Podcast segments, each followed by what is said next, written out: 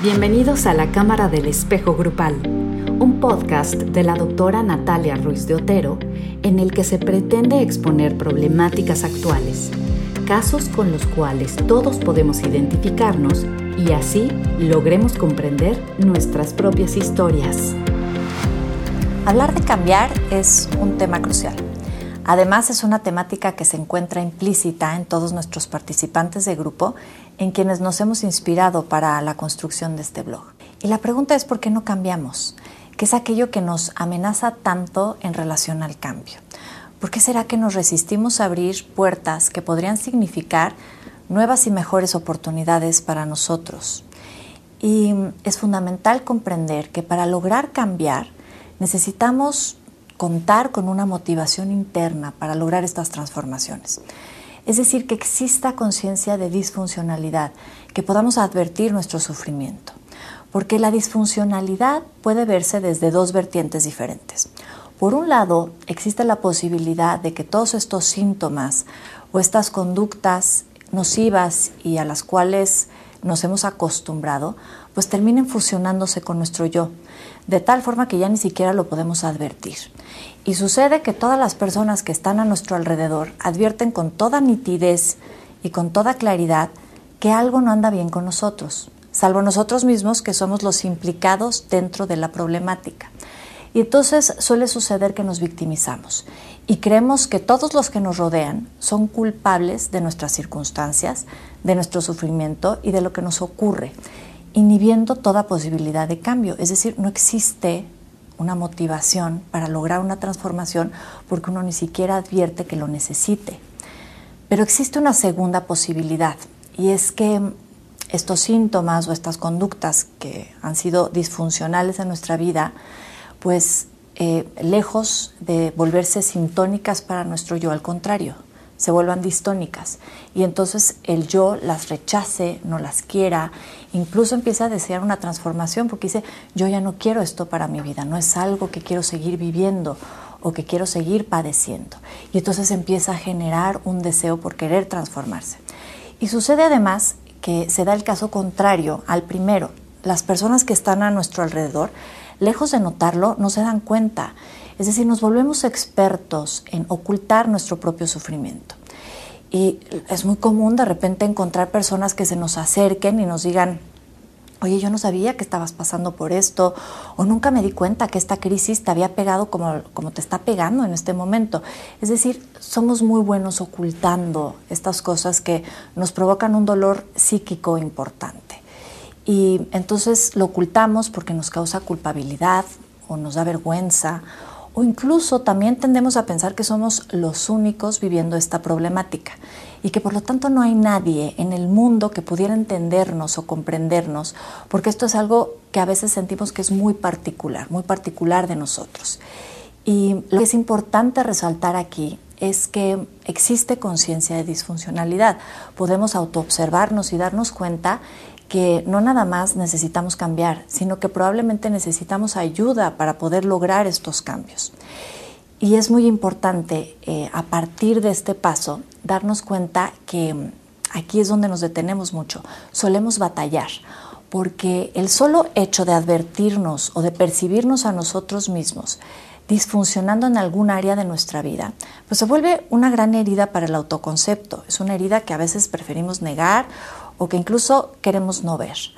Aceptar disfuncionalidad es complicado y además sucede que preferimos mantenernos en la duda. La duda es una zona de confort. Cuando dudamos en términos de, ¿será que necesito cambiar?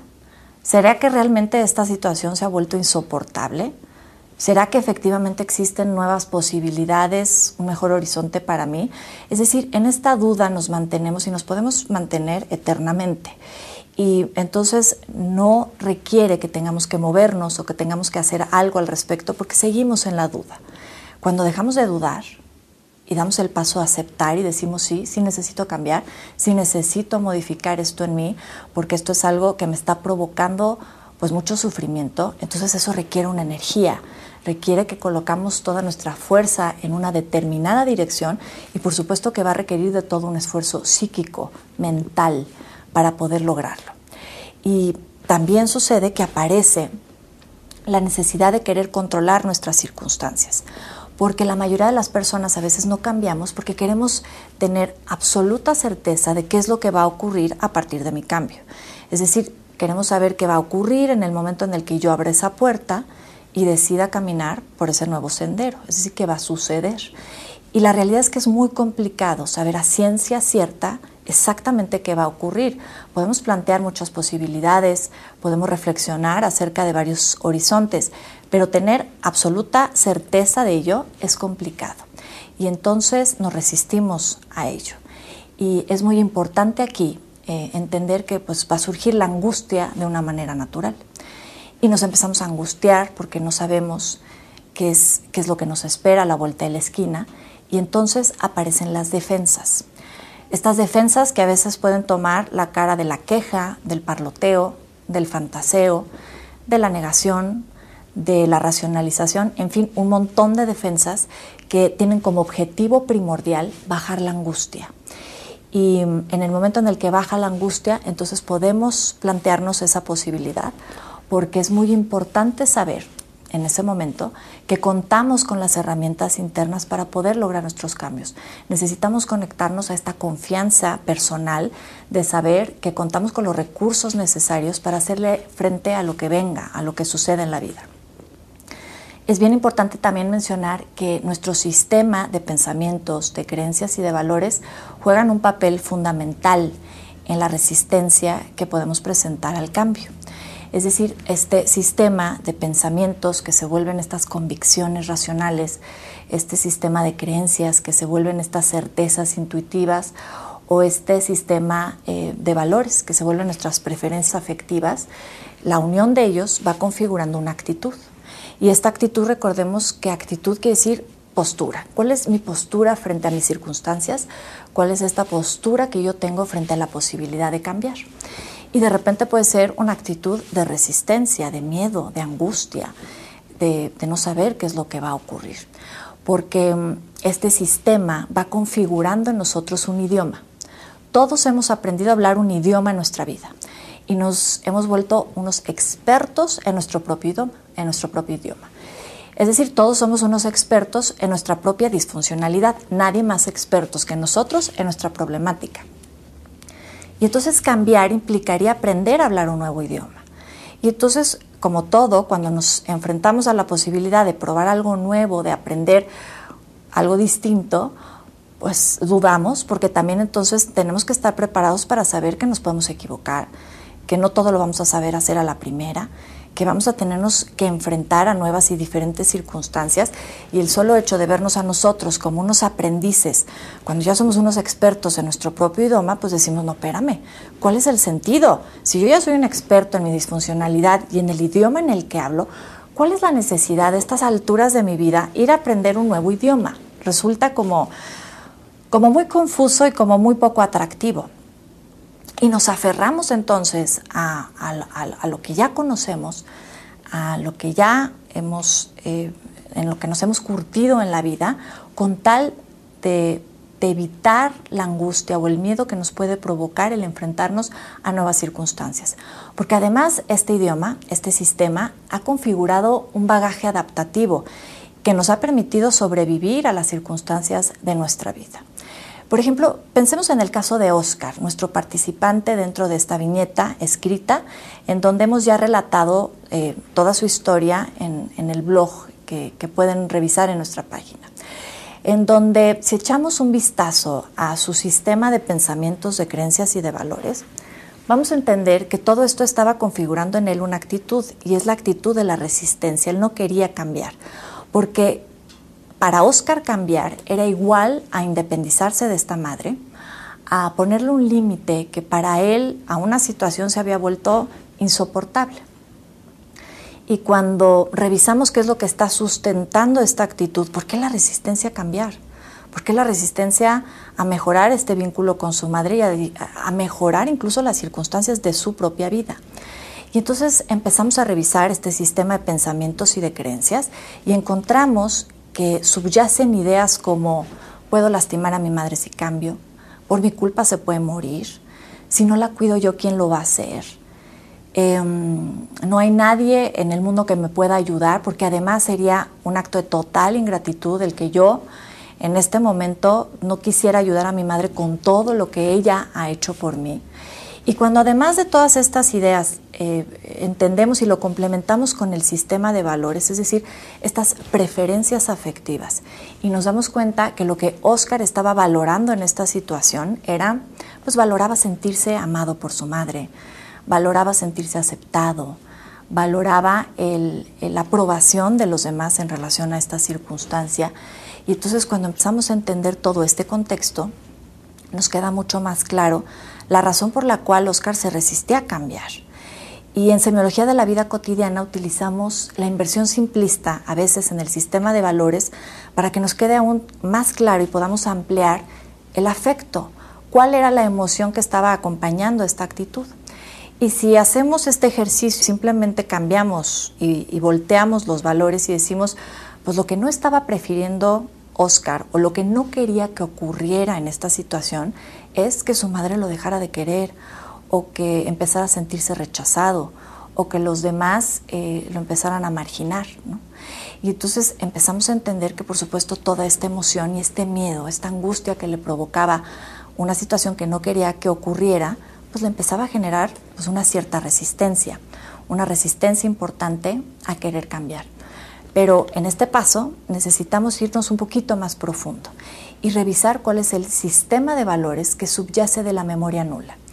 Esta memoria a la cual no tenemos acceso, que es una memoria de la cual no somos conscientes, pero que hemos ido aventando ahí mucha información a lo largo de nuestra vida. Y toda esa información es determinante en nuestro comportamiento, es decir, influye directamente en nuestras actitudes sin que podamos advertirlo.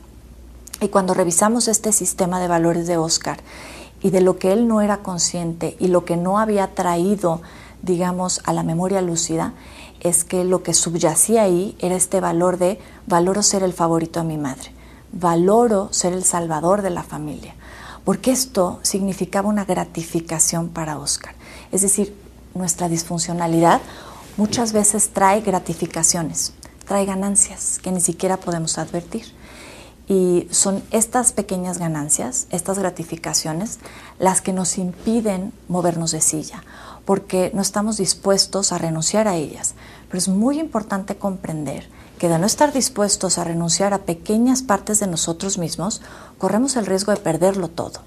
Es decir, la pregunta es, ¿en qué momento comenzó esta historia de la gratificación? ¿Por qué, por qué sería tan importante para Oscar o, o incluso para cualquier persona? Esta historia tiene su, raíz en la infancia. Todos los niños, todas las personas en, nuestra infancia, recibimos estas gratificaciones que además eran importantes para que pudiéramos construir nuestra valía como seres humanos, nuestra autoestima.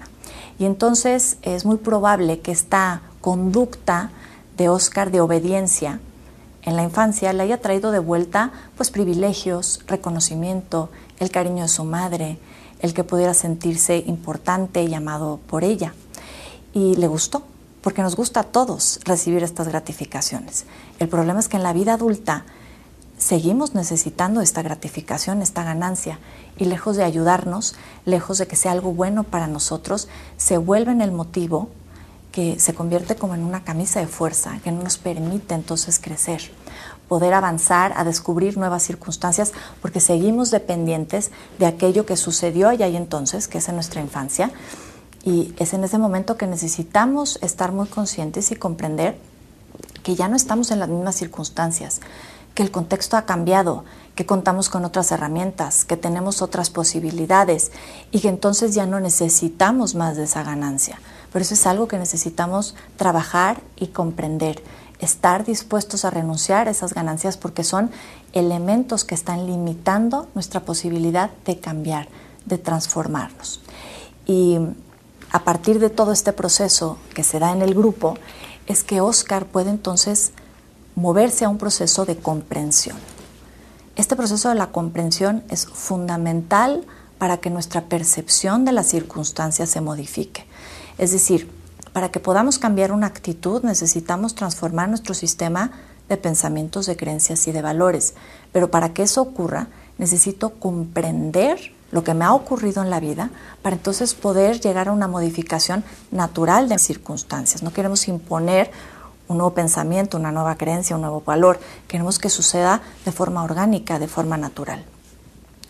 Y después de toda esta elaboración, en el momento en el que Oscar trae esta información de la memoria nula a la memoria lúcida y elabora todas estas circunstancias con su grupo de trabajo, es entonces que puede comprender elementos como mi cambio no le hace daño a nadie, mi cambio no tiene por qué lastimar a mi madre, al contrario, puede significar una oportunidad para que tengamos un mejor vínculo de relación. Mi madre es una mujer de, 50, de 78 años, perdón, y es una, mejor, es una mujer enferma, por lo tanto, pues no me puedo responsabilizar de su salud. Es decir, si algo le ocurriera, no tendría por qué esto eh, ser mi culpa. También pudo comprender que era un hombre de 55 años y que era perfectamente natural y comprensible que buscara independizarse de su madre, que buscara eh, poder de alguna manera gratificarse él a sí mismo sin necesidad de depender de estas gratificaciones, que también sería perfectamente normal que intentara compartir estas responsabilidades con el eje filial, con sus hermanos y eso le permitiría entonces dejar de insistir en querer ocupar el eje parental, que además era un eje que no le correspondía. En fin, un montón de epifanías que le permiten entonces a Oscar poder plantear unas circunstancias diferentes, modificar este sistema de pensamientos, creencias y valores, y entonces modificar su actitud frente a lo que le ocurre. Esta reflexión trae una gran revelación, porque si nos detenemos un segundo y nos regalamos esta pausa consciente para hacer este ejercicio en nuestra vida y detenernos genuinamente a preguntar qué es aquello que me provoca el cambio, por qué no me muevo a cambiar y entendemos cuáles son probablemente estos valores que subyacen también de nuestra memoria nula, que es lo que está integrando eh, este elemento de la resistencia, vamos a terminar por comprender que la única y verdadera ganancia que puede haber, que la verdadera y profunda gratificación que podemos recibir es el atrevernos a cambiar, es el atrevernos a probar nuevos y mejores horizontes para nosotros. Espero que esta experiencia de Oscar, esta reflexión que hemos hecho en este video, te pueda servir para comprender tus propias circunstancias. Ha sido un placer compartir nuevamente contigo este espacio. Muchísimas gracias. La Cámara del Espejo Grupal un podcast de la doctora Natalia Ruiz de Otero en el que se pretende exponer problemáticas actuales, casos con los cuales todos podemos identificarnos y así logremos comprender nuestras propias historias.